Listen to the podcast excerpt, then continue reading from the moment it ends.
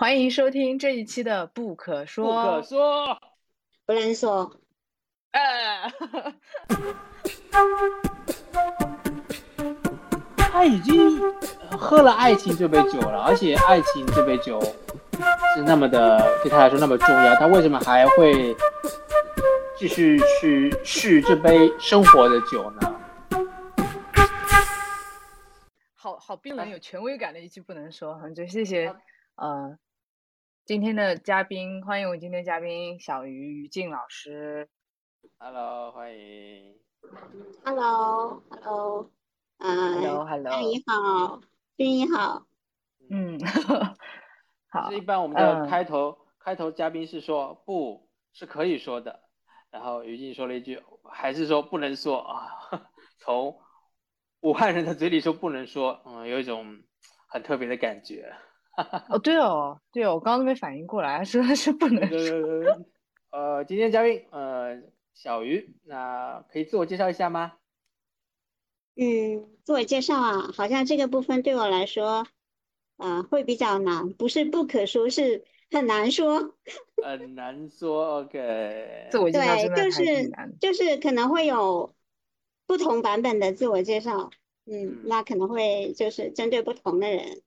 啊，一般我是对在心理咨询行业的话，我会我会这样介绍自己啊，就是。嗯，我是一个后现代的心理咨询师，然后目前会是在做一些啊残障群体的心理支持的工作。嗯，好，然后那我们呃说说就是今天我们这一期节目的主题吧，就是呃最近可能很多我不知道听众朋友有没有关注一些社会热点新闻吧，就是在前阵子。呃，我们国家的 著名女士，不知道怎么介绍。呃，著名女诗人余秀华。著名女士啊，OK。女诗人，我是说女诗人。然后，嗯，对，为什么要加个女呢？Anyway，对啊，诗人为什么加女士呢？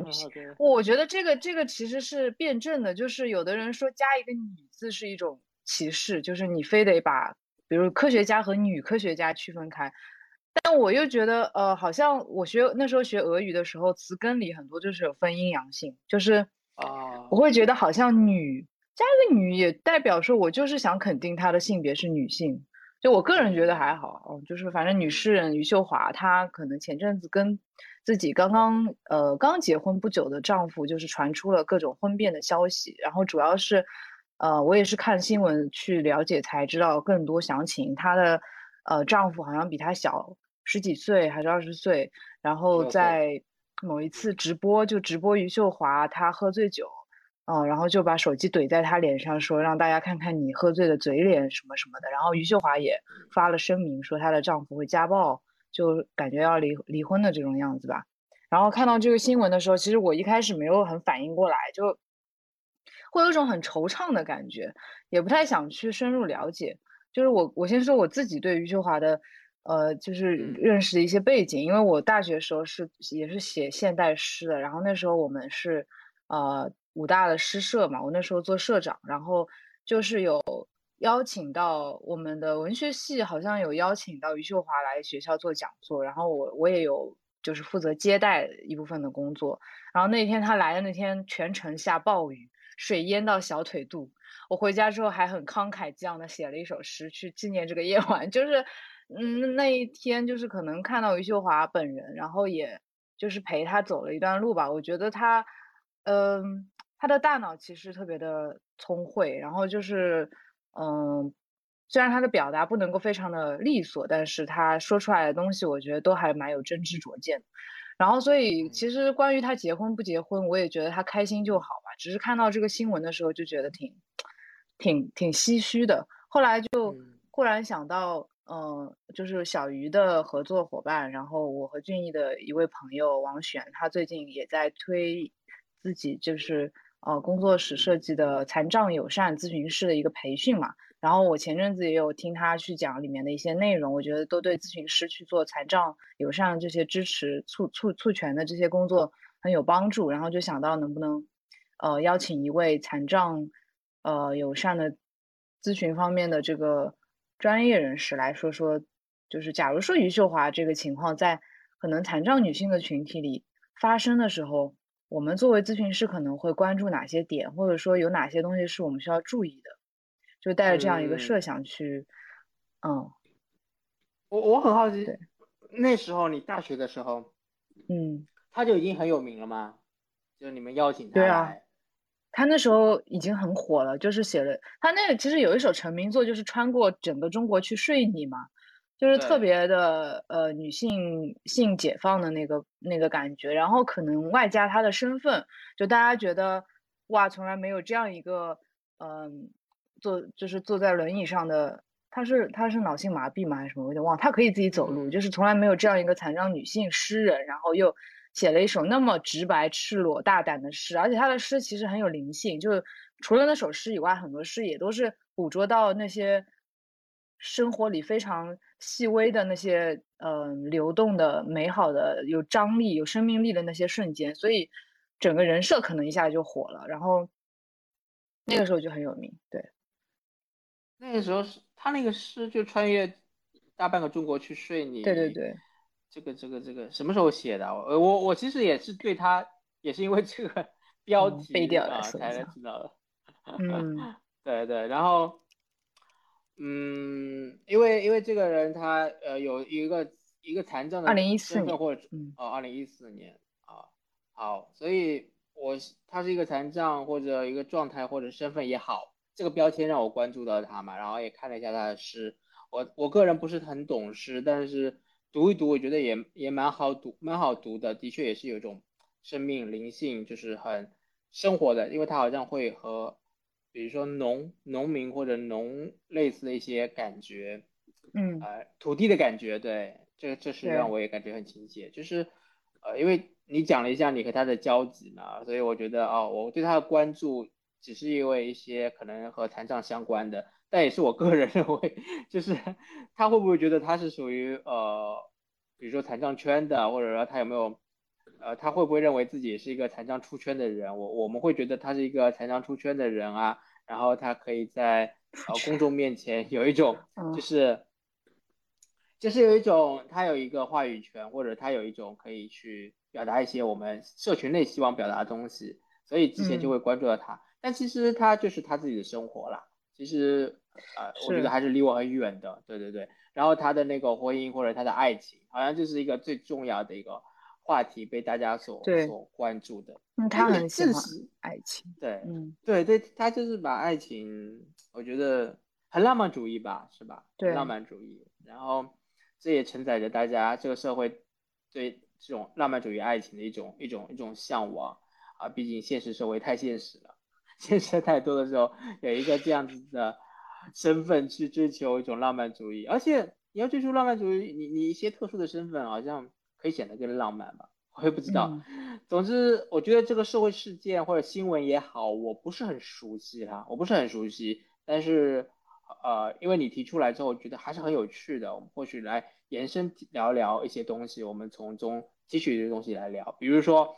请来我们的嘉宾小鱼，啊，他在做残障支持的工作，然后我就我就说。来吧，小鱼聊一聊。如果余秀华来找你做咨询，心理咨询，你怎么办？对，余秀华说：“哦，我怎么啊？为什么老天让我有这样的命运？好坎坷啊！看我好不容易又遇到了爱情，但现在又破灭了，我该怎么办？”然后跑入了你的咨询室，因为因为像小鱼一样，呃，或者我本人也在支持一些残障的一些心理咨询的工作，但真的是很少数。然后我在想，如果余秀华去找心理咨询师，说不定一搜。啊，就会受到效益了，所以这也不是非常不可能的事情啊。然后，所以我们的嘉宾啊，你怎么看待这个新闻？或者你你想回答我这个问题吗？还是觉得我这个问题很无聊？假如余秀华来找你做心理咨询，嗯，其实我是觉得啊，就是，嗯，余秀华她可能并不需要心理咨询，嗯，这是我对，这是我的 一个。对一个一个观点，为什么？因为上来就就后现代解构是吗？对对对，就其实也没有没有什么后现代解构啦，这是我的一个呃，其实我也是一个比较啊年轻的时候啊，很年轻的时候，对，也是一个文艺青年，然后也会写诗，嗯，OK，对，然后其实也会了解到，因为当时我们那个时候其实会读一些朦胧诗嘛，所以就是那种嗯朦胧派的那些诗人，像顾城啊、海子啊啊之类的那些人，其实作为诗人来说，他们的那种情感情绪，实际上基本上就是他们的那种特质，嗯，就是嗯。是是非常敏感，然后波动非常大的，然后有一些行为，就是从诗人的角度来来去理解他的话，实际上确实是跟我们常人是会有很大的不太一样的地方，就是会会出格啊。但是这其实这这一切所有的这个，好像跟我们常人不太一样的地方，也正是出格，出格是什么意思？会出格啊，就是不太符合我们常人的一些。啊，标准呐，或者规范呐，或者是那种所谓的，如果是按心理学来说，是常模啊，对，就它是它是会偏对，然后嗯，但是正是因为这样的一些嗯呃出格呀，打引号的啊，这个出格，可能正是他做一个诗人的一个天分，然后也是他一个灵感的来源。啊，就像就像有句话说的，平庸的啊，呃，就是幸福会导致平庸嘛，对吧？所以如果真的咱们把他给治好了，说不定他就没法写诗了。他他不知道，他就不能做那种很世故，就是其实朦胧诗派的那些人到最后归途其实挺不一样的，就是因为给俊逸科普一下，就是比如说，嗯，其实顾城大家比较熟嘛，但顾城最后的结局其实也很惨烈。就他杀妻，然后自杀嘛，然后，嗯，然后有卧轨的呀，然后个，当然也有一些，其实后后来就是留学海外什么，现在就整个就感觉是一个大家吧，就还不错。但是其实诗是能看出一个人的性格的，就余秀华的诗，他就是很 通俗，我觉得有点恋爱脑，然后以爱为上为生命的那种感觉，所以确实是这样。对，嗯，我补充一点点。啊，以爱为生命，OK。对，其实其实我我觉得这个追求爱情啊，跟残障非残障其实没有什么关系啊。其实，嗯啊，每个人，我我觉得其实每个人他都都会对爱有这样的一个向往啊，哪怕是可能我们说的所谓的那个什么回避型人格，对，其实好像他很难去建立亲密关系啊。然后很难去，啊，好像说就是那种啊，你你你那个呃，世界变成什么样我都不 care，但其实他的内心深处是因为他没有得到这个这个东西，所以他才会啊，在成长的过程中才会形成这样一些人格，所以他最终还是渴望这个东西的，所以这个跟其实跟残障和非残障是没有关系的，但是啊，但是作为残障呃人群。或者女性，她又有她自己的一些困境。嗯，对啊，对啊，那是什么困境啊？因为我觉得也是，嗯，或者，嗯，好吧，那比如说你，你作为一个呃女性，然后你和障碍身份有关，那你自己会有相关的经验分享吗？或者说你的感受吧、感悟吧？嗯，嗯，我觉得其实已经有这个，不管是国内的数据还是国外的数据啊。啊，其实是做过这样一些比较的，有一些数据统计的，就呃，就是他有做过残障呃残障人群和非残障人群在这个初婚比率上的一个比较。那其实残障人群都是低于啊低于非残障的。那在残障人群当中，女性又是低于男性的啊，这是在国内外都有这样的数据统计的。所以其实从这个数据上来看，就会。你就可以去打一个问号，为什么会是这样？那他们到底哦怎么了才会才会有这样的一个数据来呈现？所以你你的观点就是，呃，追求爱情是一样的，不应该有差异的。但是结果上的差异，对，可能是因为它的过程中的一些阻碍。对对对对。那这个初婚这个东西，男性女性有区别吗？就是残障男性和残障女性？啊。就是残障女性会更低于残障男性。哇哦。嗯。那你觉得这过程中的阻碍，呃，你个人经验或者你你你支持的一些 case 的经验，可以分享一些给我们吗？我怎么看这个事情呢？嗯，我个人来就是我个人来说啊，就是我个人的一个看法就是，啊，如果是啊，我们按残障这个这个大类别来说的话，其实它可能会分好多原因会形成这样的一个阻碍。那首先，其实呃，一个就是呃，我们对于残障的一个观念啊，就是会会认为。啊，残障人士是，呃，比如他会有很多负向的一个信念，对，就就像就像我们经常玩那个游戏，你你你说到人的时候，你联想到一些什么样的词，然后说到残障人的时候，你又联想到什么样的词？其实这这些游戏就是啊，基本上是没毫无例外的都会呈现一个结果，就是当我们说到残障人的时候。那所联想的词基本上是都是，呃，消极的，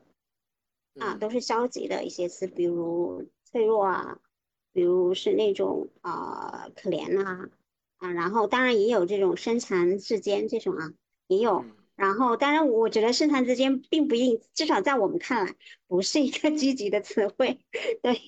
啊，然后。哦，反正就是他会有很多消极的词汇。那对于非残障人来说，他会有勇敢呐、力量啊啊，然后有聪明啊啊，然后有很多这种积极的这种东西出来。所以你从这个联想来说，我们可能就会对于残障人来说，就会有嗯一些消极的一些看法。那这种消极的看法，实际上它是会阻碍啊阻碍一个呃人跟人之间的这样一个关系的。对，啊，那这种消极的看法是不是会在第一第一环节就阻碍了残障人士去交友？对，对，对，对，对，对，他会有这样一些消极的认知。那然后，然后就是那再从另外一个层面来说，就从啊两性的这样一个层面来说，就是我们所说的啊这个吸引力，呃吸引力上面来说啊，那其实作为一个残障人来说，他首先。他的外表，那我我说的是，呃，比如像我这样的坐轮椅的，或者是像余秀华这样啊 CP 脑瘫的，然后或者是像俊逸这样的啊，就是啊啊，就是嗯视障的，至少他可能就是呃在外表上看来是呃跟显而易见，嗯，常人是会有很大的不一样的。他其实视障，我觉得还算还算比较好。那有些视障可能他会有呃那个神经萎缩，会导致那个眼睛会变形啊之类的嘛，所以他们会很多都会戴墨镜之类的。它其实是会有这种从外表来说的话，它会离我们对于美的这个规范啊，或者我们这个美的标准是离得很远的。那你知道，其实，在动物界，那发情的时候，那孔雀会开屏嘛，对吧？就它会释放各种各样美美丽的信息，那其实残障人在这一方面实际上他就已经被甩出去了，就已经在这个美的这这个吸引力的方面就甩出去了。对，所以其实也有这样一个研究，就是说过啊，我刚刚就看到了这样一个研究，就好像是一组大学生吧，然后就会啊。就让他们去做了一个对于残障人吸引力的这样一个研究，然后他们基本上是表示残障人是没有什么吸引力的，就他们他们认为啊，残障人士是呃好像跟这个吸引力是没有什么关系的。那包括我自己在大学里面做讲座的时候，嗯，你也有这个学生会问我说，他会觉得很奇怪，就说哎为什么？为什么还会有人会嫁给残障人士？对他会觉得很奇怪，哦，所以这个，呃，怎么说？就是这是一个残障的，用我们的像就是术语来说，就它是一个残障的扩散效应啊。其实我我就是第一点，其实它也属于扩散效应，就是呃，因为你残障了，所以它会好像把你所有的地方都联想成负面的。那其实这个也是，他也会觉得，因为你残障了，所以你的外表是没有吸引力的。那你的呃内在的品质啊，啊，然后人格特征好像也是没有吸引力。所以这也是一部分阻阻碍那个。嗯，我不知道于秀华到底从外观上看，就是看这个人的照片和影片是什么样的感觉？嗯，我不知道，我觉得她就是一名朴，就是朴素的乡村女性吧，就一个中年的乡村女性这种感觉。就因为她，她其实大部分时候都是很朴素，就是黑发、直发，然后扎着个辫，呃，扎了个辫子，然后一点点斜刘海，然后戴黑框眼镜，然后，嗯，穿着也还是比较朴素的。就他保留着他。呃，本身的一些文文化的一些就是习惯吧。然后我刚刚听那个小小鱼说的时候，我就觉得好像，就不管是他内隐对于自己的一些负面看法，或者是其他人对于他的一种偏见，就会可能来接触他的人，就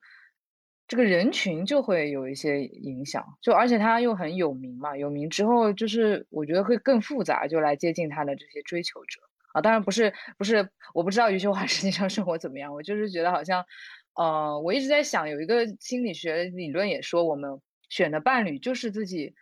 不管是意识层面还是潜意识层面，能够选到最好的，或者说，呃，最最适合的吧。就无论你觉得外在现实层面这两个人多不搭，但可能他们潜意识某种层面是很匹配的，不然他们不可能过得下去。嗯。然后我在想，为什么他会跟这个男的，就是男的特别的呃投缘呢？就是后来听小鱼说，就是有有时候他们自己对一些别人对他们的看法就已经有一些很负面的认知，这个可能会阻碍他去接近更好的一些人。其实我想说，我想说的是啊，就是啊，我我突然就想到一句话，就是好像有人问啊，一个心里很苦的人。要吃多少糖才能够觉得甜啊？那后面有两个答案嘛，就是一个答案就是很多很多的糖，那还有一个答案是一点点糖，他就会觉得甜。所以其实啊，对于残障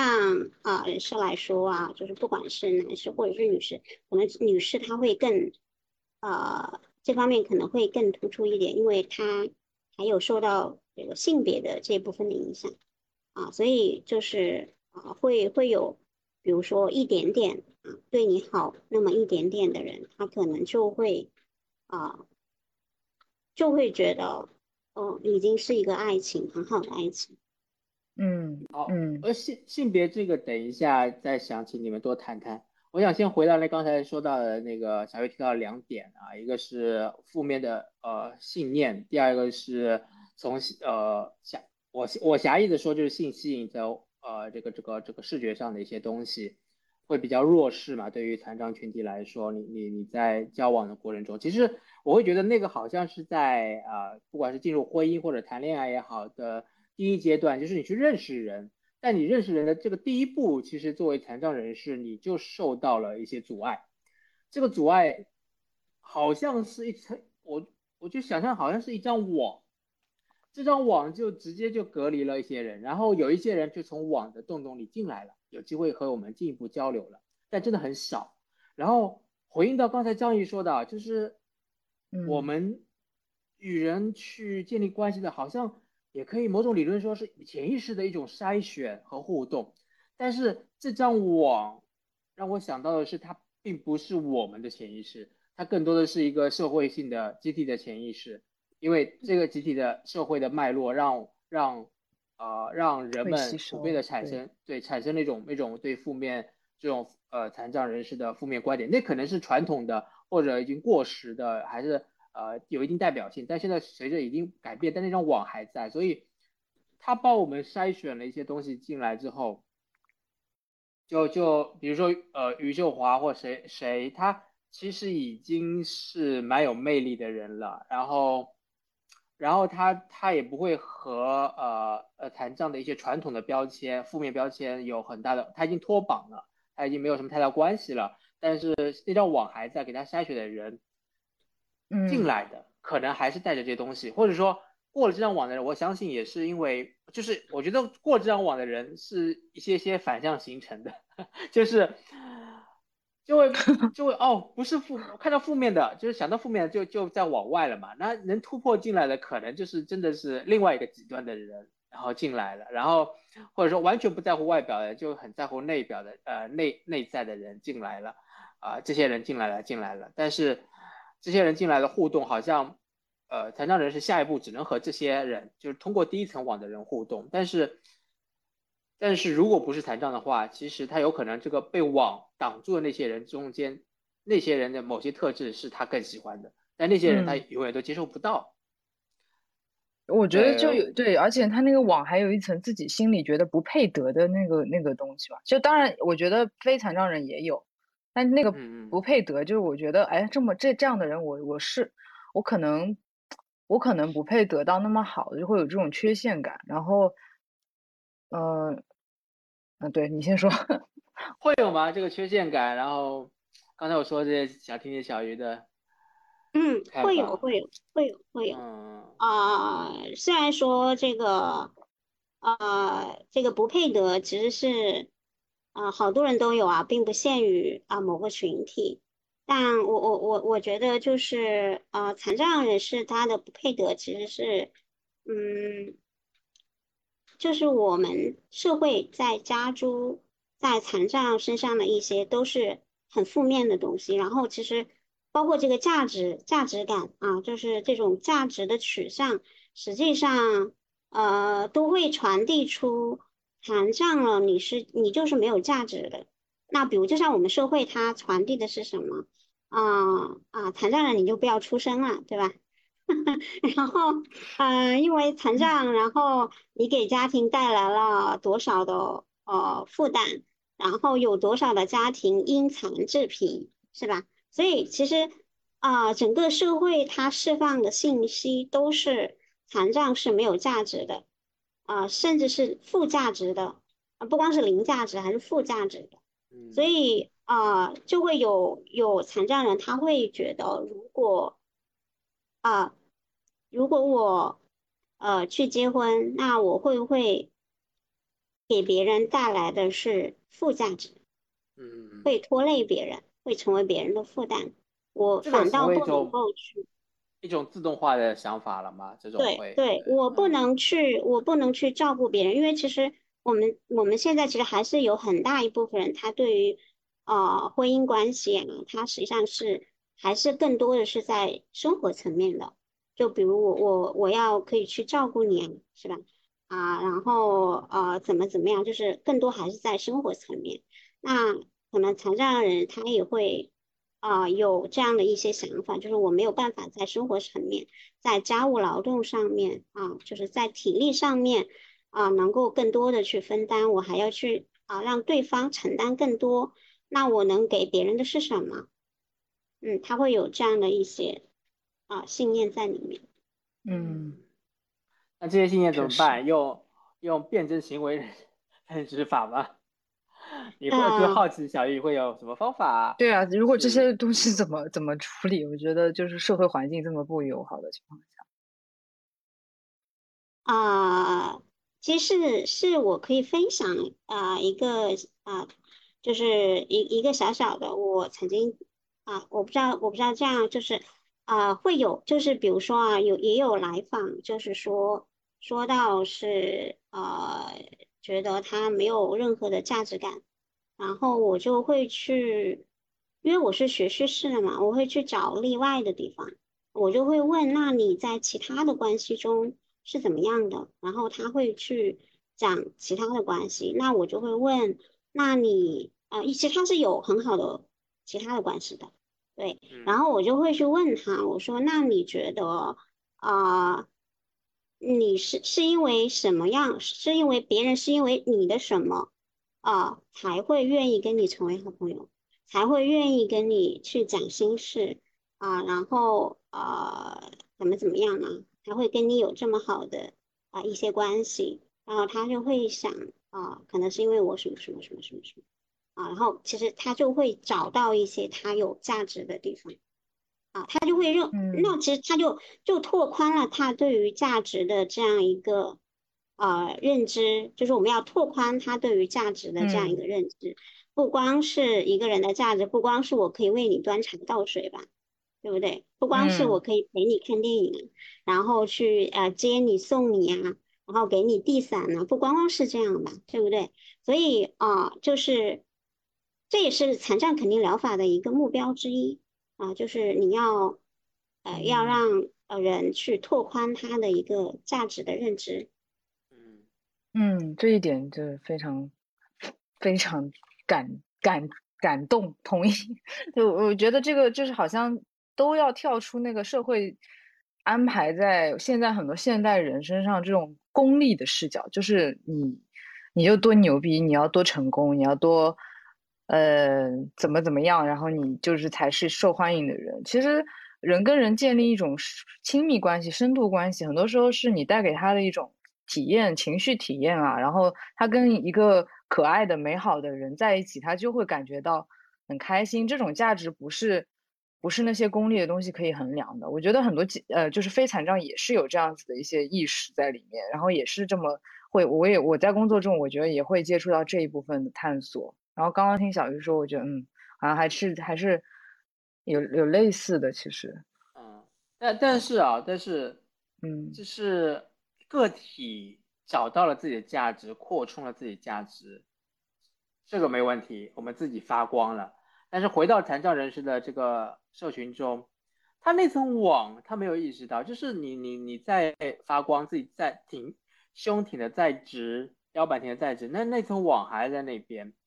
就是如何让自己能扩充呃一些自我认识和价值感、自信度的时候，但是那层网还在。就是 别人看不到，别人还是不会不会看到你这些，他就是还是被深深的信念影响着啊，怎么办？啊，其实这就涉及到污名管理的问题了啊，就是污名管，不对，小老师你原来我们怎么来管理？专业名词啊，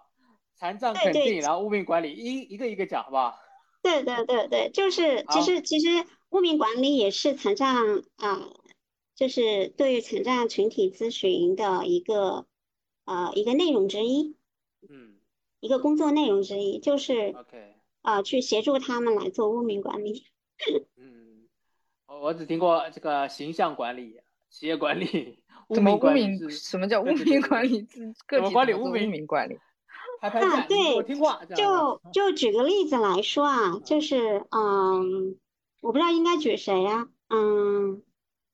嗯，那就举我自己吧。嗯，那就比如说，比如说啊，那我作为一个轮椅人士，我出去的话，就像啊，刚刚我们谈到的，它会有一个网，对吧？然后哎，会有一个网，然后直接就筛掉很多人。可能我出去去相亲啊，然后可能啊，百分之可能就是一百个人，然后九十九个人都是非残障的，就我一个人坐轮椅的，那可能就基本上就不会有多少人过来。跟我打招呼，对吧？可能大家都是去看美女去了，然后可能就看着我，然后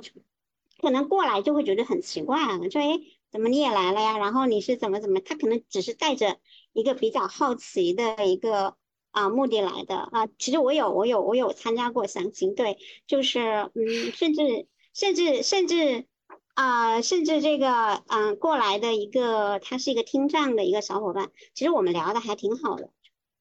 嗯，但是特别有意思，就是说他的妈妈就会过来说，嗯，谢谢你跟我儿子聊这么长时间，然后直接就 脚趾抠出三室一厅，对，所以所以就是所以就是啊，那可能就是作为那个，如果我是在一个健全人，百九十九个人，那可能过来的人基本就真的就是没有几个，然后可能来的都是好奇的人，那。那我怎么来做污名管理？我可能就不会去线下相亲，嗯啊，我可能会去参加线上的一些啊，比如如果有一些线上的这样的一些活动，那我可能会去参加线上的。那这样来说，我就不会直接把我的残障呈现给对方啊，然后我会通过其他的方式啊去管理我的啊这样一个残障的这样所带来的这样一个污名。啊，然后，然后通过其他的展展示，比如我的啊才能啊、学识啊或者谈吐啊等等，去来写一首诗啊之类的是吧？对对，然后 到一定程度之后，我才来选择，就是我向我要不要去公开，什么时候去公开，所以这也是一个污名管理的一个啊一个形式。那再举一个例子啊，就特别有意思，就是那个残障肯定疗法的这个作者，他在书里面就谈到他去，他跟他的老公是相亲认识的，啊。啊，然后，但是她的老公啊，在他们结婚之前是个非残障人，非残障的人士啊。当时那个作者他是个小儿麻痹症嘛，啊，然后他就，呃，他在相亲之前，他并没有告诉她老公他是一个残障人士，然后他就用了一个呃小策略，就是他提前到了那个约会的地点，然后就坐在那里，因为坐着他是看不出来的嘛。啊，然后，然后他们就畅聊了一个多小时之后，觉得哎彼此嗯还特别投缘啊，然后就开始有一些需要活动的项目了。然后这个时候，她才告诉她的那个老公说：“哎，我是小儿麻痹症，然后怎么怎么样。然后呃，如果你觉得可以，我们可以继续下面的节目；如果你不行，我也能接受。”对，所以就是他会把这个网织的稀一点点。如果说啊，嗯啊，如果说一定要去这样的话，我们会有用一些污名管理的方法，能够让更多的人进来。这个污名管理就是对人性的拿捏，是吗？嗯，明白。还是这真的是很需要智慧，智慧去去去完成这些事。嗯，对。我你刚刚说那个例子，我会觉得就是这个妈妈，她就是我感觉，嗯，当然我不知道，就我觉得她是很想要去掌握她儿子的这个幸福，但很多妈妈这种心态其实都还挺挺讨厌吧。就是如果说他儿子真的很，就你们真的很两情相悦的话，你会试着去去去争取吗？还是可能在这个时候也会有一种网，就是觉得。嗯，就是觉得好像很为难人家，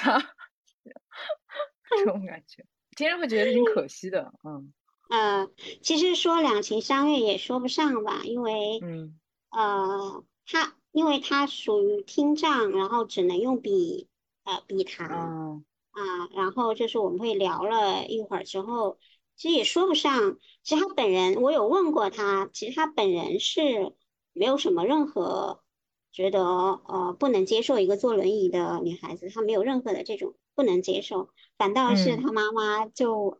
觉得可能她的残障比我要轻，对她她无非就是听不到嘛，然后我是我是就是可能会面对更多的困难。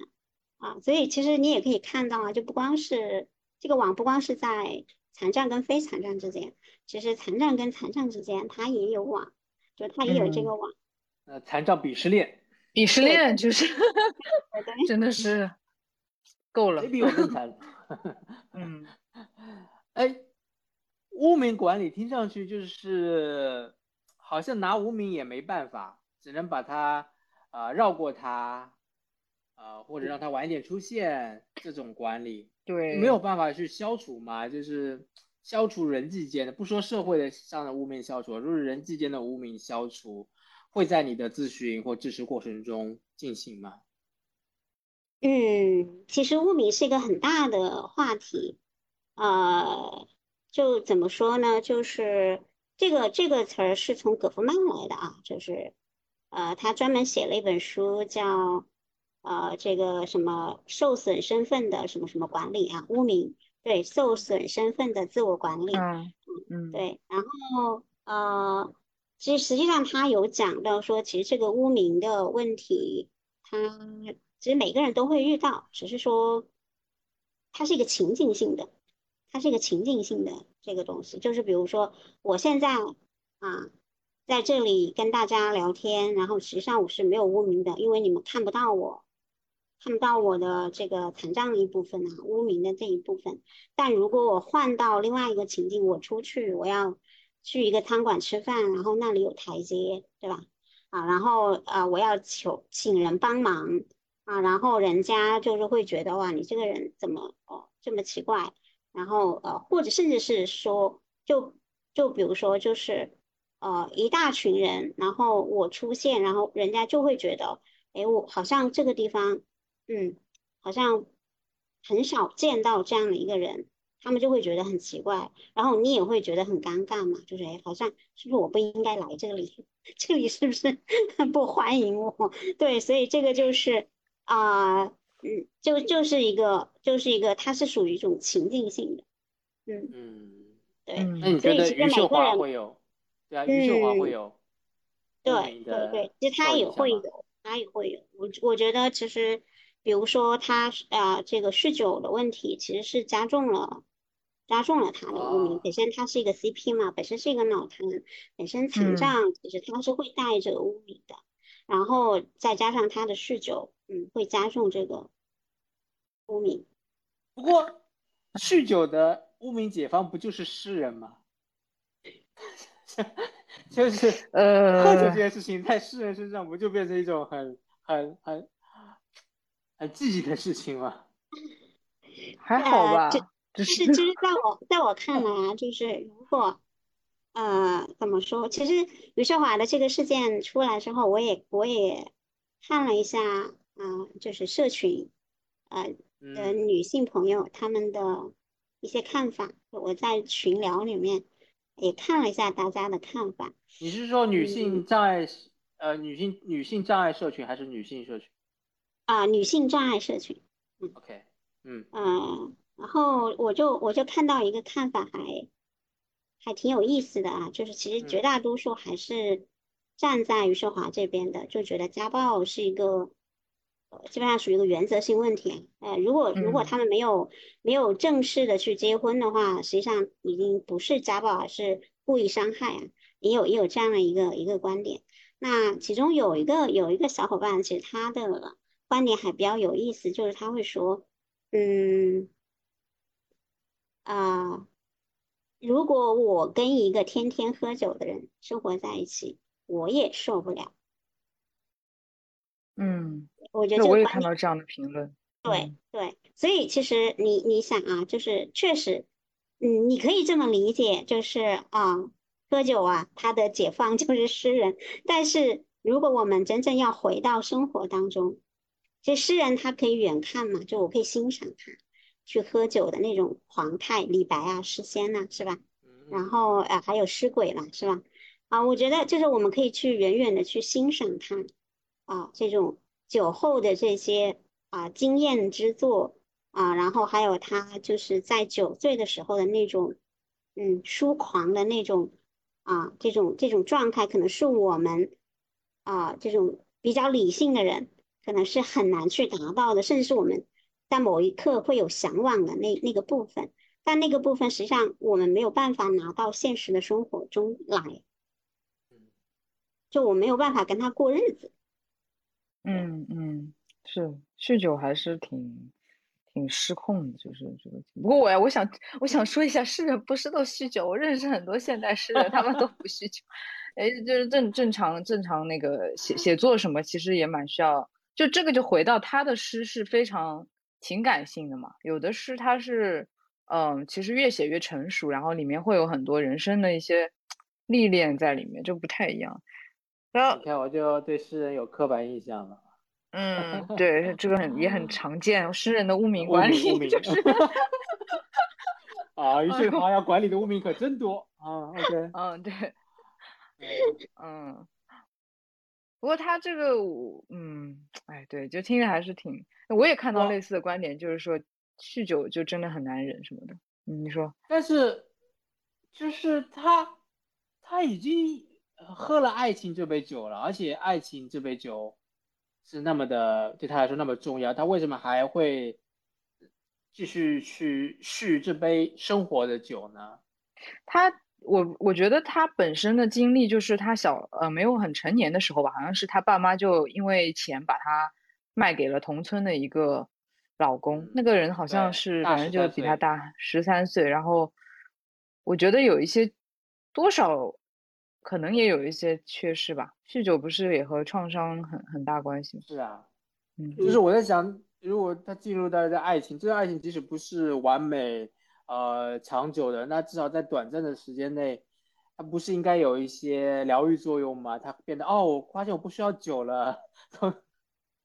就是假设啊，假设不是，嗯嗯，就是不知道他酗酒的状况，嗯，小玉怎么看？啊，我觉得这个又涉及到一个呃一个层面啊，就刚好是啊，我我接下来在王选三节课之后要讲到的呃一个一个就是层面，就是呃残障人士的一个物质滥用啊物质滥用的一个层面。对对，其实余秀华他是有这样一个问题在的，这是很明显的啊。虽然虽然其实他虽然不是我们的来访，我其实我我在这个节目当中一直会嗯有点紧张，就是不断的提到他，其实我是还蛮紧张的，嗯。他现在在听这首播客。啊，希望希望就是你俩名气大一点，不然呢。啊不 不不不不，我们就是妄自揣揣测，就是真的是妄自揣测。对对对，就是我们，我们就酒瓶砸我们就行了。对，其实其实啊，确实是啊，就是关于物质滥用这个，其实是容易被忽略的一个事情。啊，就是我们我们不说余秀华，我们就以他这个现象来说的话，是一个比较容易被忽略的一个一个事情。那啊，其实怎么说，就是呃。可能有有些人，他可能啊，因为他会借用酒精来缓解生理的这种不适感啊，比如疲劳啊、疼痛啊，然后慢慢的他可能会啊依赖，开始有依赖的这种啊。当然我不知道呃具体的人他是可能是不一样的，我只是说呈现这种可能性。所以啊，那还有一个就是说，确实是啊，可能之前有创伤的部分。那可能啊，对于这个酒，可能对他来说也是已经形成了他这样一个模式啊，就这样的一个一个一个应对创伤的一个模式。那可能这个爱情的话，可能是还不足以啊，不足以去疗愈他的这个创伤的部分。那这其实就是哦，其实我已经讲到两个层面了，一个就是生理的层面，他需要这个东西，然后还有一个创伤的层面。那还有一个可能就是，如果是啊，因为残障啊，就是带来的一些生活压力啊，生活压力啊，然后他开始去酗酒的话，就一个人他开始是酗酒的话，可能就是君毅这个说法可能是行得通的，那就是，哎，我们如果能够告诉他。啊，一种更健康的应对压力的方式，那他是有可能去摆脱这个啊酗酒的这样一个方式的，就他有了一个很正确的方式，然后他可能就会啊，他这种错误的方式可能就会消退。嗯，这是就一说到我就想到了三个层面。但我就想回到回到咨询或者治疗历程来讲的话。呃，酗酒如果是一种要找到一个替代性的满足，这的确是一个过程，没有那么快。而且，如果如果从某个某个另外一个关系关系取向来讲的话，他或许在亲密关系中，呃，把最坏的东西展现出来，然后把自己的酗酒的问题可能展现到极致，也是渴望在关系中能得到一个一个接纳，啊，那那个可能是一个改变或者疗愈的契机，那可能还没等到那个阶段。对，对，这这是经典的治疗流派，呃，爱情取向，治疗思路，爱情治疗愈创伤，啊，但可惜啊，可惜可惜，这位九零后，嗯，突破这个这个网的人，啊，对，一定有他的优势优点啊，但是似乎也不知道为什么也出现了一些状况，嗯。所以这个物质成瘾是这个群体现象吗？嗯，不是，不是，不是群体现象，不是所有的残障都会这样，只是说呃会有这种现象，嗯，但并不是每一个人，可能会比如说呃经常会经受疼痛的人或者失眠的人，你可能会因为你知道，就是像一些止痛药啊，它会上瘾。啊，它会上瘾，然后也有一些啊，就是治疗失眠的药物，它其实也会有也也会有成瘾的这样一个风险啊。然后在酒精啊，它可以缓解疲劳嘛。对，嗯，就是我觉得是因为物质滥用这个话题本身在呃咨询中，它就是一个一个值得关注的或者概念化。你去当你的来访者提到物质物质的部分、物质使用的部分，你就要提高警惕去关注了。然后关注的内容不仅仅是他用什么，对他有什么呃伤害，另外就是他怎么开始用这个东西。其实每个人都一定有他的那个特质，就是有他的原因。而如果你是个残障来访者，他可能就和他的障碍有关。对，有关那有关的，对，它不是因果，不是因果，它只是相关性。对，它可能有关，但是我们可能就是如果不了不了解残障来访者这个群体或者残障文化的，可能对这这这之间的关联性不够敏感。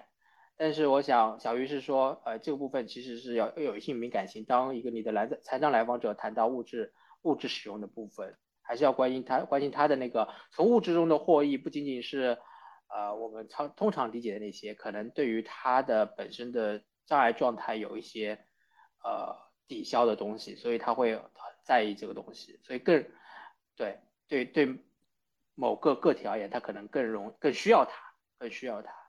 嗯，而且而且对于障碍群体来说的话，其实他是呃不太容易在咨询过程中被捕捉到的，就比如说呃。可能咨询师如果他大意了，就会他不会去询问啊，比如你的疼痛你是如何缓解的呀？啊，然后你的疲劳你是如何缓解的呀？如果你不去询问这一部分的话，有可能他的就是物质使用这部分可能就忽略过去了。嗯，我我我突然还想到一个点，就是物质使用的一个，如果是滥用所谓的滥用，它有个标准的话，我觉得如果在谈其他群体了，我就先谈残障群体。我自己在这个群体的话，我觉得，呃，那个标准又不一样，就是它的阈值突破了哪个才叫滥用？我觉得对残障群体的那个阈值会更会更宽阔一些，会更宽阔一些。就是，呃，对，就是呃，也比如说用用这些量的酒精啊，可能就会被定义为滥用。但是在残障群体中，呃，如果说普适性的，可能要再提高一些。我觉得会有这方面的倾斜和考量，就是想到我自己啊，自己最近这一年就特别的呃，就是呃嗜好咖啡，嗜好咖啡。那那我觉得，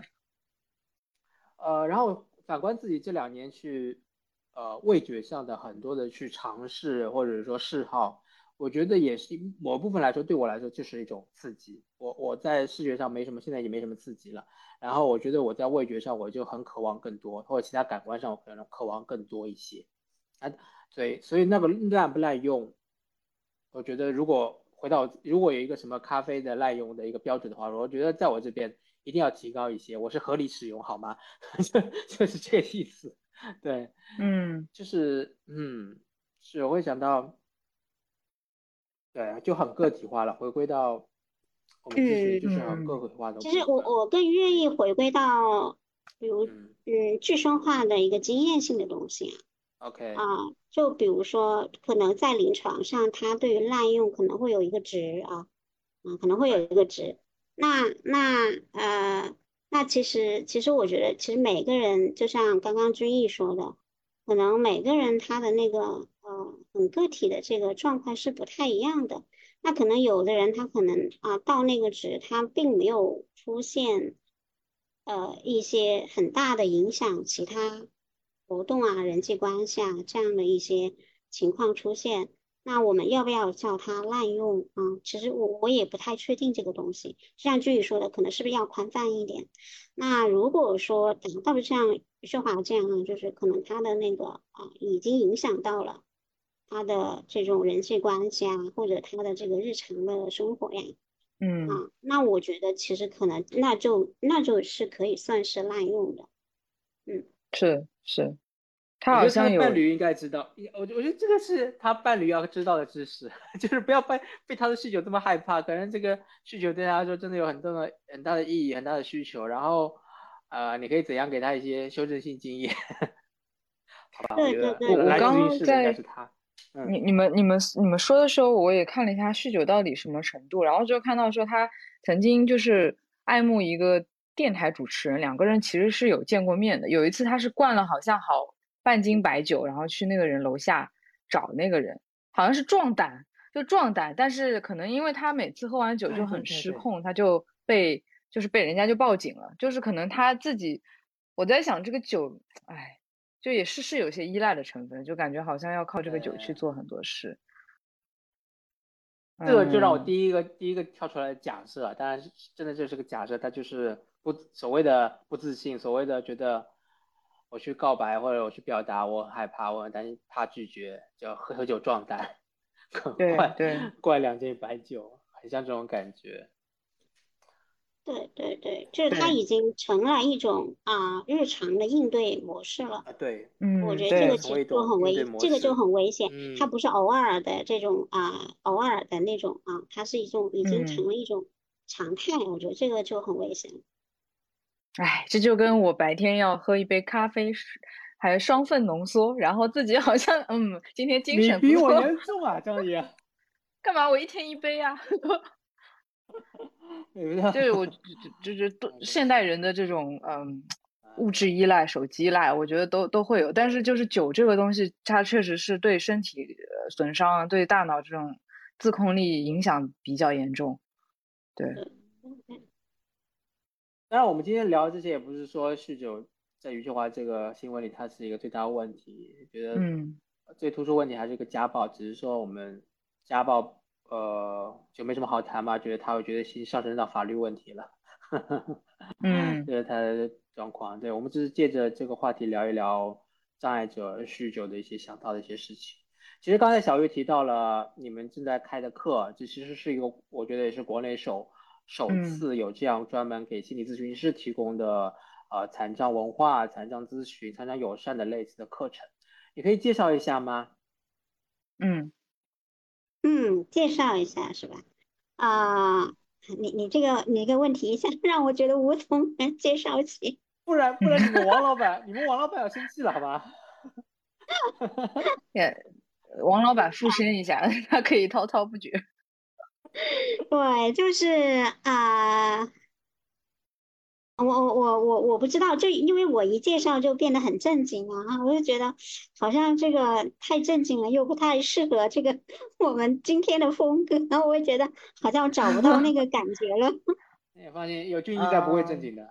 你们你们，我们可以聊一聊，就是你们的课现在教的怎么样？然后有，就是这个课上完咱们会学到啥呀？嗯，你自己觉得有意思。现在就是刚好昨天啊，昨天是我们啊，王璇是王老板啊，嗯，他呃是他第二次课啊，就是第一次是讲的这个啊，对，就是讲的那个残障的呃，就残障的一些困境。那刚好昨天第二次课是讲到了就是关于污名的这部分，就微观世界里那残障的呃。残障者跟啊其他人非残障互动，他是怎么来啊？就是管理他的污名的啊，就是会会讲到这个，就是他怎么蒙受污名和怎么管理污名的。那可能下一节课就会讲，嗯，就会讲到这个残障的社群的文化啊，对，就会讲到这个。那后面就是我的三节课嘛，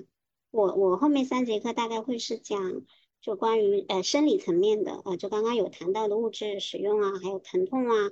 啊，就是包括这个睡眠啊等等啊，然后一一个是身体层面的，然后一个是情绪情感层面的，啊，嗯，对，然后还有一个就是最后一个可能就是讲了一个比较，嗯，就是咨询师这部分的，就怎么我们怎么跟残障者工作，怎么为他们提供合理便利，啊，大概是是这样的一个结构吧，这三次的这。六六次的课，大概是这样的一个结构。那大家能学到什么？其实我们是有一个期待在的。至于说大家最后那个课出来是一个什么样的效果，其实也啊，我希望能够按照我们的期待啊，就是能够完成我们的期待吧。我们期待可能就是说，一个就是能够提高咨询师的残障意识嘛，嗯嗯啊，然后还有一个就是能够。让啊咨询师们觉察到自己对于残障的一个内隐的偏见，啊，就是能够消除啊消除内隐的偏见。那对于啊接待这个残障来访会更有胜任力一点，而不至于说我好我很怕，然后我不知道该怎么办，对，至少可以坐得住。嗯，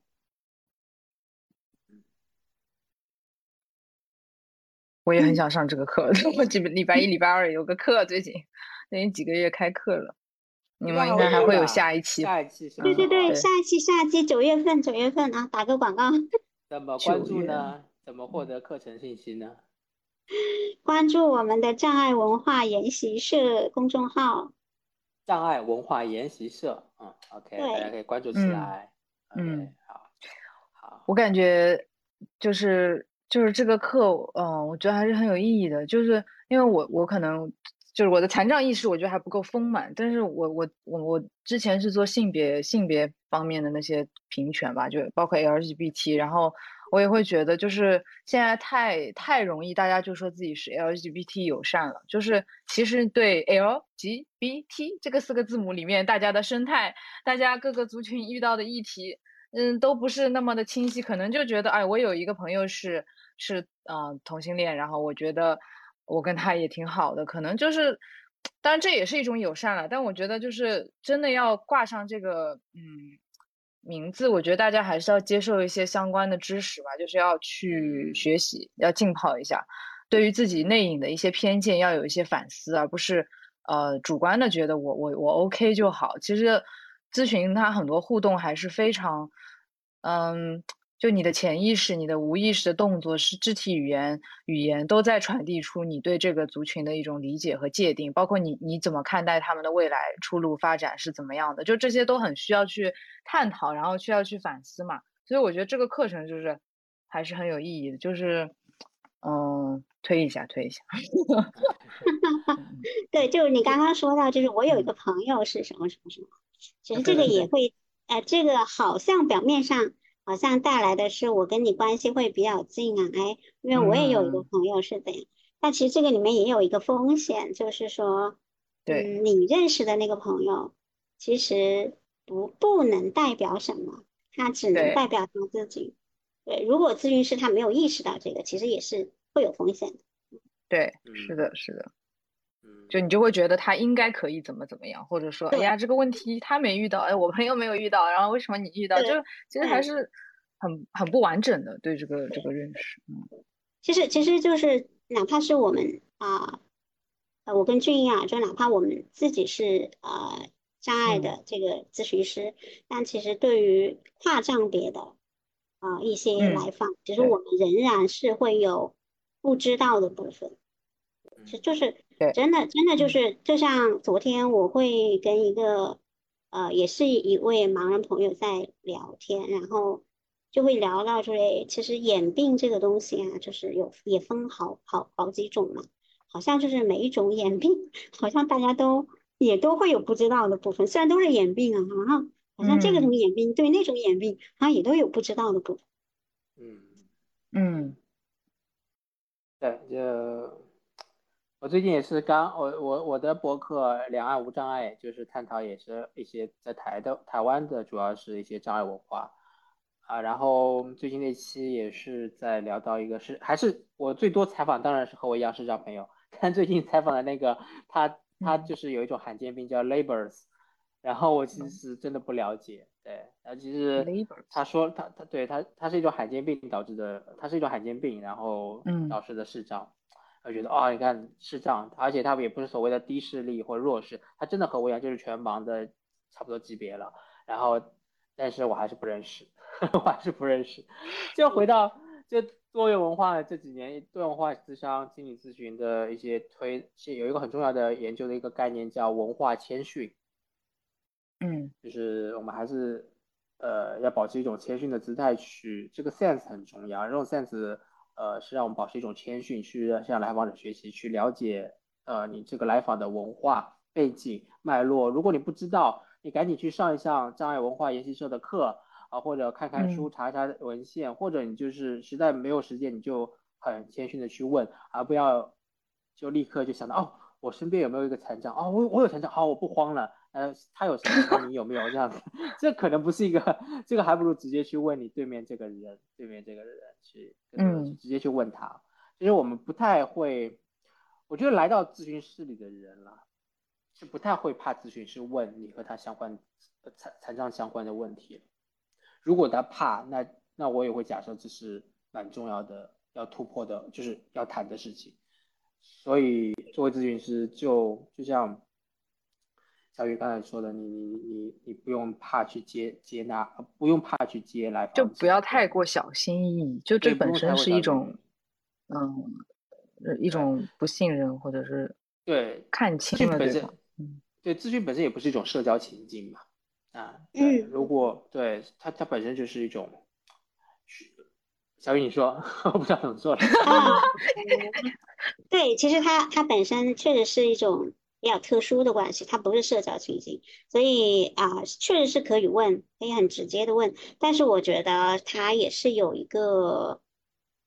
呃，怎么说？其实我也不太知道，应该是要怎么来表达这一部分。就是你问的时候，可能也会，如果你那个问题问的不对，你可能会。啊，激怒你的来访，就比如说你会问一个 CP，呃，哦，就是，嗯，你你的认知，你的认知有问题吗？然后你有可能会啊，可能会会冒犯到他，啊，就是，然后哪怕就是或者说你你问一个呃轮椅人士啊，你你你的病会影响你的认知吗？所以这个，所以就是你的这个。怎么问或者问什么，其实啊也是会有一些考量的。那我我觉得建议就是说，嗯，虽然我们无法无法知道所有残障啊的这样一个类别和它所带来的这样一些啊身体上的一些啊影响，那我觉得就是提前去做一些功课，嗯，还是有必要的。你提前去大概的了解一下什么样的残障会影响认知，什么样的残障不影响。那啊，什么样的残障会有一些呃继发性的风险啊？等等等等，就是你不一定要成为啊这个专家，但是你大概是要会了解一下。你至于你问出来的这个东西，不至于会太过冒犯别人。当然，就是就像我我觉得就像张怡说的啊，就是可能。那万一冒犯了怎么办呢？那就那那只能就道歉啊，对吧？我我觉得就是如果你们那个关系建立的好的话，其实是他是不太会影响。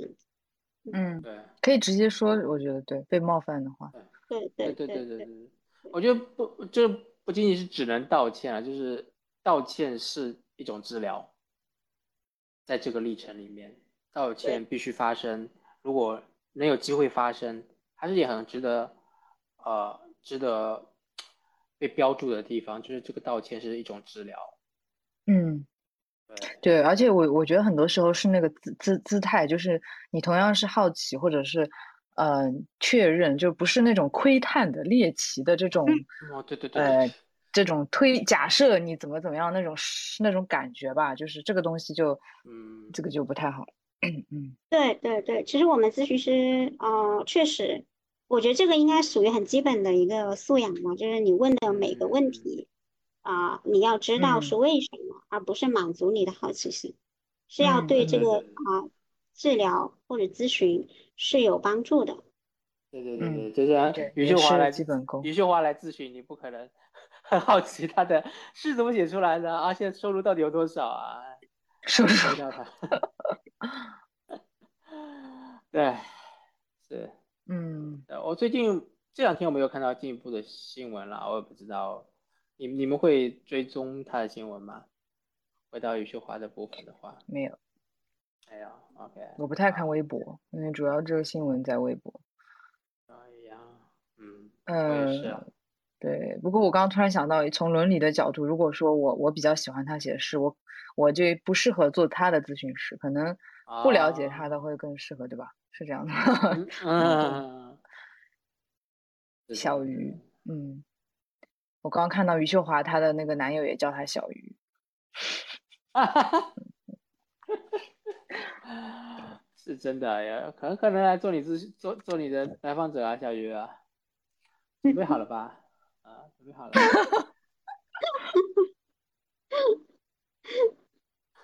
好了好了好，那我想我们今天就差不多时间也可以先聊到这里。那之后，因为小鱼其实还提到了残障肯定啊之类的，然后我们之前和小鱼也是会有一些探讨的部分，或许之后再再再聊好吗？今天就。呃，先开启一个残障友善咨询的一个一个一个门，然后大家可以先从障碍研习社的呃呃呃一系列课程开始。九月份会有新的一批，听说第一期的课程刚出来的第二天也就已经名额爆满了，十五名所以对对呀对呀，对呀 对呀，所以有兴趣的话，我们第二季。第二季的报名通道也也已经开启了，就是嗯，会有六个名额，是还是按照六百九十九的价格，对，有六个名额，那目前好像就剩两个名额了吧？大概知道了哦，早鸟价，哦，哇，还要早鸟价，好的，好，那两位，你们觉得停在这里可以吗？还是你们还有什么话要说一说？呃呃，可以吧？我就觉得此刻好像就，哎，我觉得可能是余秀华的一些底下的一些这个东西，我会觉得其实谈了觉得有点累，就感觉好像有点沉重，这种感觉是，嗯，特别是听到他的一些议题的时候，但我觉得这个就他虽然是公众人物，但就，嗯，我们这一场的所有的言论都还是比较主观的，就我们自己的角度想要。就这个点去，嗯，分享一些对于这个残障友善咨询的一些视角，或者说大家的我我的疑惑，然后可能小鱼从嗯专业角度，嗯可以给到的一些提点吧，嗯，借这个热点吧，嗯，对，小鱼有没有什么要说的？嗯嗯，我觉得其实可以聊的还有很多啊，就关于其实，嗯。家庭暴力啊，然后等等等等，我觉得其实，嗯，残障群体就是呃家暴的那个比率也还挺高的啊。那我我对对对哦，对这个部分还有包括我觉得就是撇开这个这个新闻，就是可能残障人士的亲密关系里面的一些呃会出现的议题，包括其实前面没讨论，就是女性，我觉得她的身受到的身体凝视是更多的，然后不知道在这个部分是不是。也有一些可以分享的，对，你们你们要不再再多说说吧？女性对 对啊，性别凝视和家庭暴力的，哎，来来来，你们再说说。嗯，对，其实刚刚其实本来就是说到那个物质滥用啊，其实它是跟家暴也是有相关性的啊，就是有有一些家暴它是因为物质滥用引起的嘛，嗯，就比如喝了酒啊，或者是我嗑了药啊，啊，然后我会对。对我的伴侣进行家暴啊，那还有一部分可能就像余秀华这样，就是本身受害者，受害者本身也有这个物质物质滥用的一些问题啊，所以其实它是有一些相关性的。那呃，作为残障人人，就是残障群体来说，实际上也是有数据显示，他的家暴风险会更高于非残障的啊这样一个啊这样，然后然后就是。呃，有有有一有一部分人，他是因为残障之后才会遭受家暴的。啊，对，就是对。残障之后会接受家暴是为什么呢？对，因为啊，因为是这样，就是其实如果我如果之前是啊两个非残障的人，然后他们啊就是。形成了一个婚姻生活，那一方残障之后，实际上是给这个家庭的稳定性带来一些很大的冲击，啊，就是嗯家家庭的这个不光是财务方面啊，然后还有呃还有这个呃就是家庭的这个任务的角色的一个分配方面啊，啊，就是其实它是带来的很大的一个冲击。那其实如果两个人调调整不好的话，其实很容易啊，就是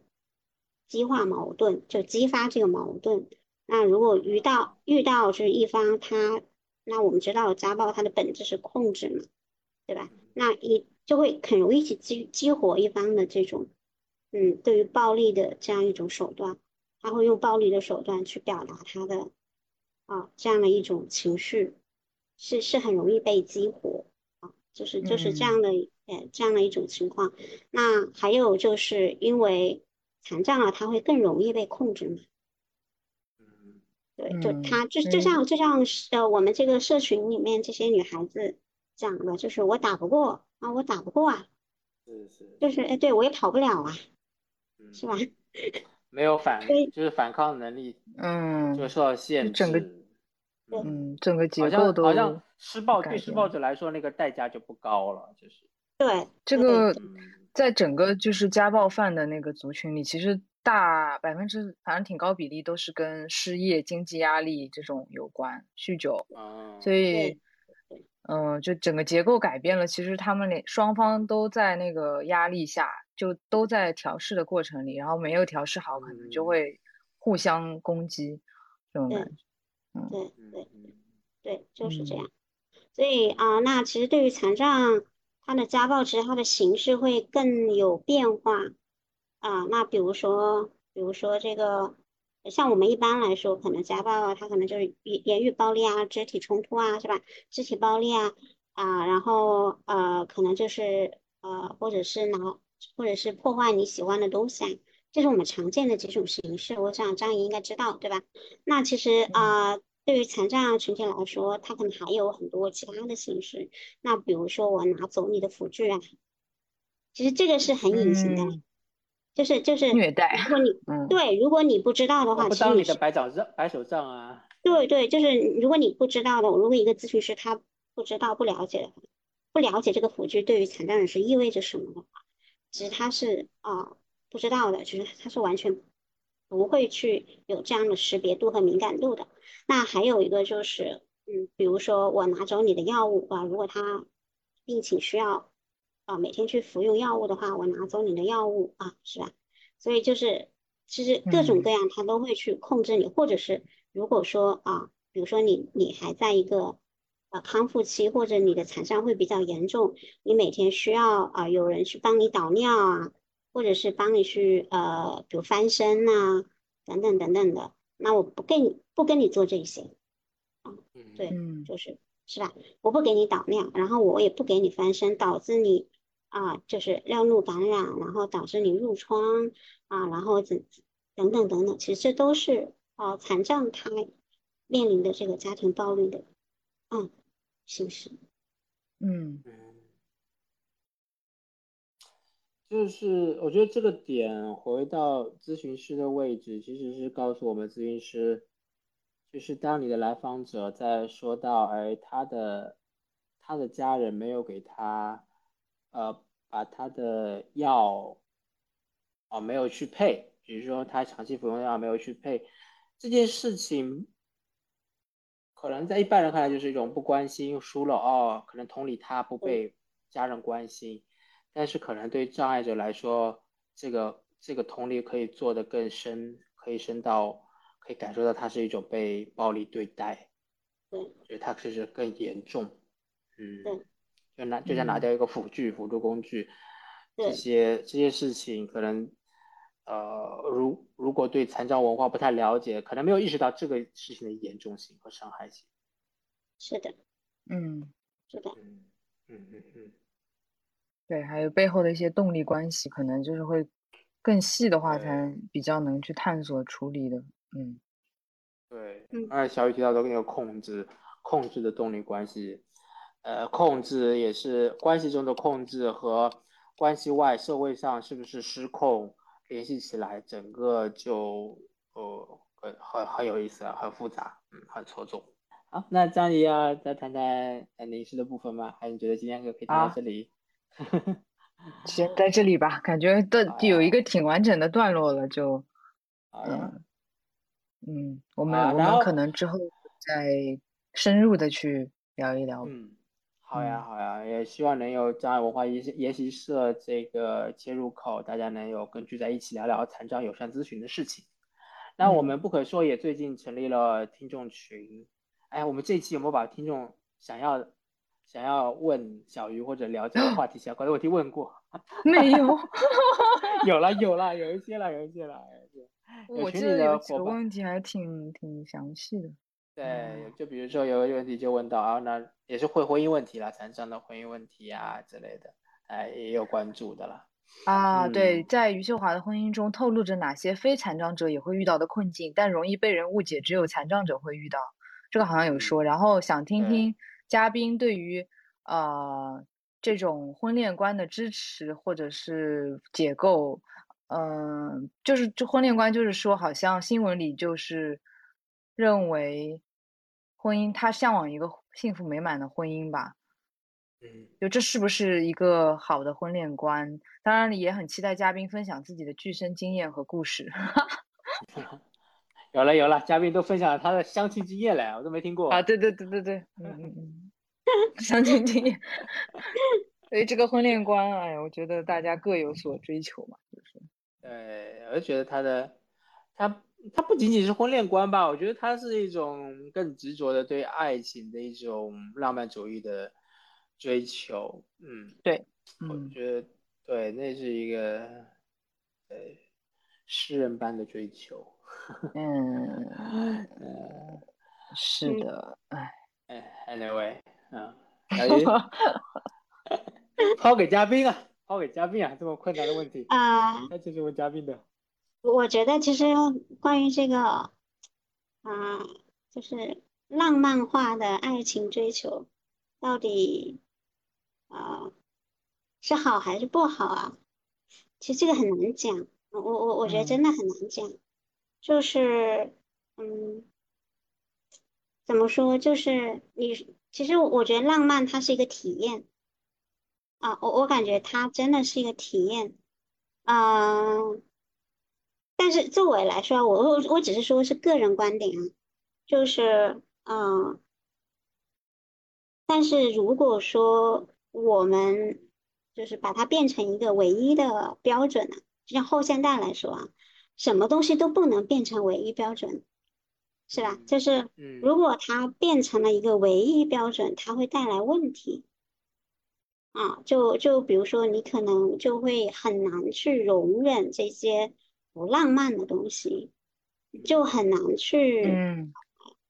就很难去接受这个。就比如说啊，这个过程当中的那些小沙粒啊、磕磕巴巴的东西，对吧？就很难去接受。那你就会容易让你跟现实的生活去呃脱离得很远。那其实。啊，就像我们说的，这个理想很丰满，现实很骨感，所以它会带来问题。那那那呃，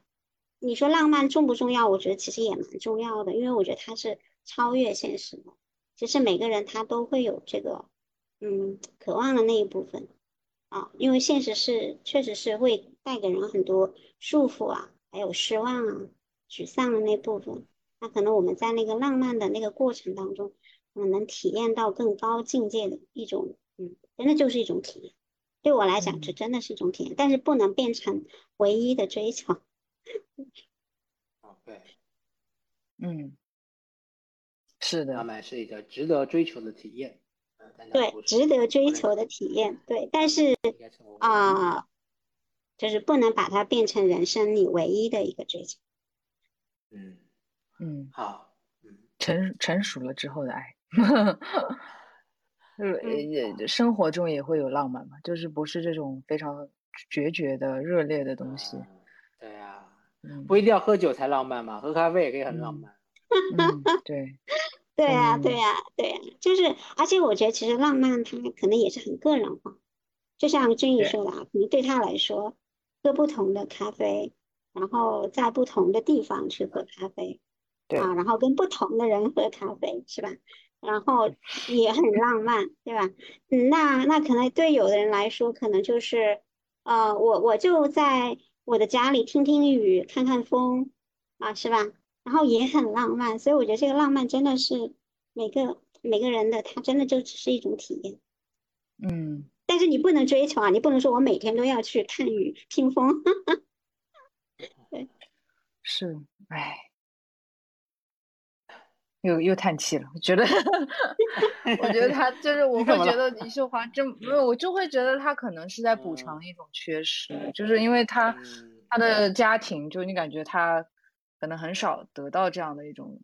照顾和情感上的补充吧。嗯，对我我心里也是在也在也有这个感觉了，就是也在想哦，那他他追求这么呃他这么追求浪漫的爱情，那那么执着。的追求和他的残障的身份有没有关系？后来我觉得这个问题也就很很无聊了，因为 你也 没有办法说有 关，也没有办法说没有关，就是是一个蛮无聊的问题。对，就从整个就把它看成一个人，就是整体的人的来看的话，他有他有自己的追求，我觉得是 O OK 的。嗯嗯，就是这样说的，的体验，这是一种你想追求的体验。OK。嗯。呃，但但我还是回到我们最开始的那个问题啊，就余秀华如果来，我会怎么办？就是其实我仍然是觉得余秀华追求浪漫没有问题，因为他的病就是他的药。对，就如果他不浪漫了，他就写不出诗了，然后他就不是余秀华了。嗯。OK，好，祝福他。嗯嗯，祝福大家。祝福，反正他自己开心吧，就是，不管是怎么过，嗯，其实我觉得他还是有自己的资源的，就是，祝福祝福，嗯。嗯嗯，对，其实我我也想借这个节目就祝福我们所有的残障伙伴，对，就是能够怎么说，就是嗯啊，能够过得很，其实也也不能说幸福，其实我觉得。好像如果我们追求幸福，也会陷入到一个很痛苦的一个境地里面。那就是我们可以捕捉，可以享受每一个当下。我觉得这个可能是最重要的，比我们去啊执着的要去追求一个幸福的终点。我觉得可能去享受每个当下是最重要的。嗯，而且如果你在暴力中，就要像余秀华一样勇敢，呃，立即性的结束出来，嗯，结束暴力。嗯嗯。好，那那听众的问题也回应了，然后我们的听众群也是在慢慢的进行中，大家慢慢慢热起来，然后对节目也会大家一起讨论啊，不管是节目前节目后，嗯，那有兴趣的伙伴可以关注我们前两期，专门告诉我们大家怎么入群的方式。嗯，好，这期就差不多这里了。嗯，好的，谢谢小鱼。好，谢谢俊逸，谢谢张宇。谢谢。好，大家拜拜。好，拜拜。